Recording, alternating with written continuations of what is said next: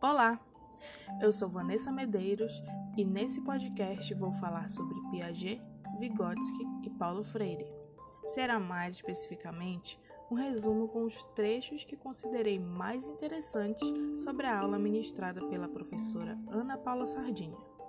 Nessa aula, a professora trouxe as tendências ideológicas e as contribuições desses três estudiosos para a educação e para a sociologia. Bom, vamos começar então citando Piaget, ele que foi um dos mais importantes pensadores do século XX. Piaget era biólogo, porém muito interessado pela área da educação. Tão interessado que acabou se tornando o nome mais influente dessa área na época. Ele gerou uma das maiores contribuições para o entendimento do processo de aprendizagem, por meio da sua teoria do desenvolvimento evolutivo natural da criança. A teoria crê que o pensamento passa por estágios, desde o nascer até o início da adolescência, onde vai ser nessa fase que o indivíduo começará a pensar de forma plena e a raciocinar. Piaget diz que a escola deve se adaptar para cada etapa da capacidade de conhecimento, levando em consideração que cada faixa etária tem suas especificidades na hora de aprender, considerando que o erro dos alunos tem uma lógica e que através desse erro se constrói conhecimento. Para Piaget, não é possível entender o comportamento adulto sem antes compreender a perspectiva evolutiva.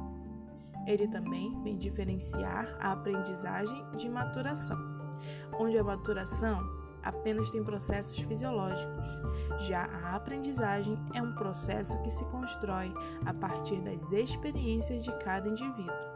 Essas experiências vão ajudar no desenvolvimento, porém não são essenciais, pois já existiam qualidades mentais inatas a esse indivíduo antes mesmo de vivê-las.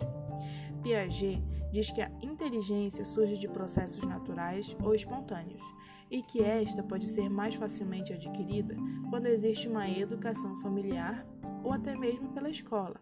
Porém, cada indivíduo vai apresentar mecanismos maturacionais para a eficácia em qualquer coisa que for aprender. Ou seja, a maturação, que nada mais é do que a capacidade de aprender, é a base para que ocorra a aprendizagem. Para a sociologia, Piaget declara que é necessário haver um estreitamento entre sociologia e psicologia, pois não é possível falar de uma sem falar na outra. Agora passaremos a falar de Vygotsky. Ele, que foi um grande estudioso da psicologia, defendia também o diálogo interdisciplinar entre sociologia e psicologia, assim como Piaget. Em sua teoria sociocultural da aprendizagem e do ensino, Vygotsky diz que o indivíduo tem sua intelectualidade desenvolvida por meio da sua relação com a sociedade e que é papel do professor mediar essa relação. Ele também vem afirmar que a escola é o lugar onde ocorre essa mediação intencional e que isso é que vai desencadear o processo de ensino-aprendizagem. Vygotsky explica que o professor deve intervir e provocar os avanços do aluno e que esse professor tem duas opções na qual deve escolher uma para utilizar no processo de mediação. O professor, então, deve escolher entre prestar atenção nas dificuldades e nas facilidades que o aluno tem de aprender determinado assunto, ou apenas sempre ressaltar o potencial desse aluno incentivá-lo a acreditar que ele pode mais. Para Vygotsky, a segunda opção é a que vale. Para ele, não interessava avaliar as dificuldades das crianças, mas sim seu potencial, pois não existe um aluno igual ao outro. Cada um tem suas habilidades e cada um vai ter seu próprio ritmo de avanço. Vygotsky defendia que crianças mais avançadas e crianças que precisam de mais apoio estejam na mesma sala de aula pois o que a criança é capaz de fazer junto de outras, poderá em curto período ser capaz também de fazer sozinha. Vygotsky separou os níveis de desenvolvimento infantil entre desenvolvimento real, que envolve funções mentais, ou seja, habilidades que a criança já aprendeu e que consegue fazer por conta própria. O segundo seria o desenvolvimento potencial, que é determinado pelas habilidades que a criança consegue fazer com a ajuda de outros. E entre esses dois desenvolvimentos, né, o real e o potencial, existe o desenvolvimento proximal, que vai ser a mediadora para que a criança alcance o desenvolvimento potencial e que, por fim, esse conhecimento possa chegar a ser um desenvolvimento real, onde a criança realmente aprendeu e já é capaz de fazer sozinha. Diferente de Piaget, Vygotsky não vai considerar a faixa etária, mas sim valorizar os desafios. Para ele, o que realmente é bom no ensino é que o professor desafie o aluno a estar à frente do seu desenvolvimento cognitivo, fazendo perguntas, exigindo, claro que dentro de limites, mas exigindo que o aluno possa evoluir, indo além do que ele já sabe. Piaget e Vygotsky se diferenciam em suas teorias quando Piaget acredita no desenvolvimento a partir de um nível mental e que um professor sem afeto não despertaria o interesse nos alunos.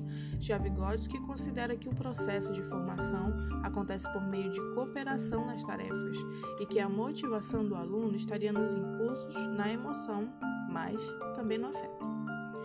A aula também trouxe algumas considerações de Paulo Freire, porém, entre Piaget e Vygotsky, na minha opinião, ficou mais esclarecido os aspectos que interferem direta ou indiretamente no desenvolvimento de um indivíduo. Ambos têm reflexões que se encaixam e podem dar certo para que ocorra de fato o ensino-aprendizagem.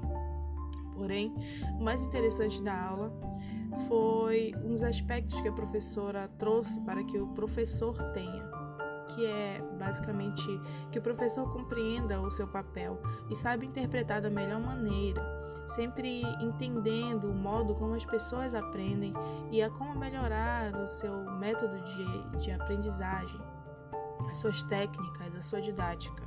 Ou seja, que nas palavras de Paulo Freire, esse professor tenha o comprometimento com o seu papel de mediador entre o desconhecido e o conhecimento. Além disso, é importante também que o professor valorize o seu aluno e que dê abertura, faça com que eles se sintam confortáveis para expor suas ideias, opiniões, porque assim eles poderão se desenvolver da melhor maneira. Bom, essas foram as minhas contribuições sobre o que entendi e o que mais gostei sobre a aula ministrada pela professora Ana Paula Sardinha no dia 5 de outubro de 2020. Obrigada por ouvir até aqui e até a próxima. Tchau, tchau.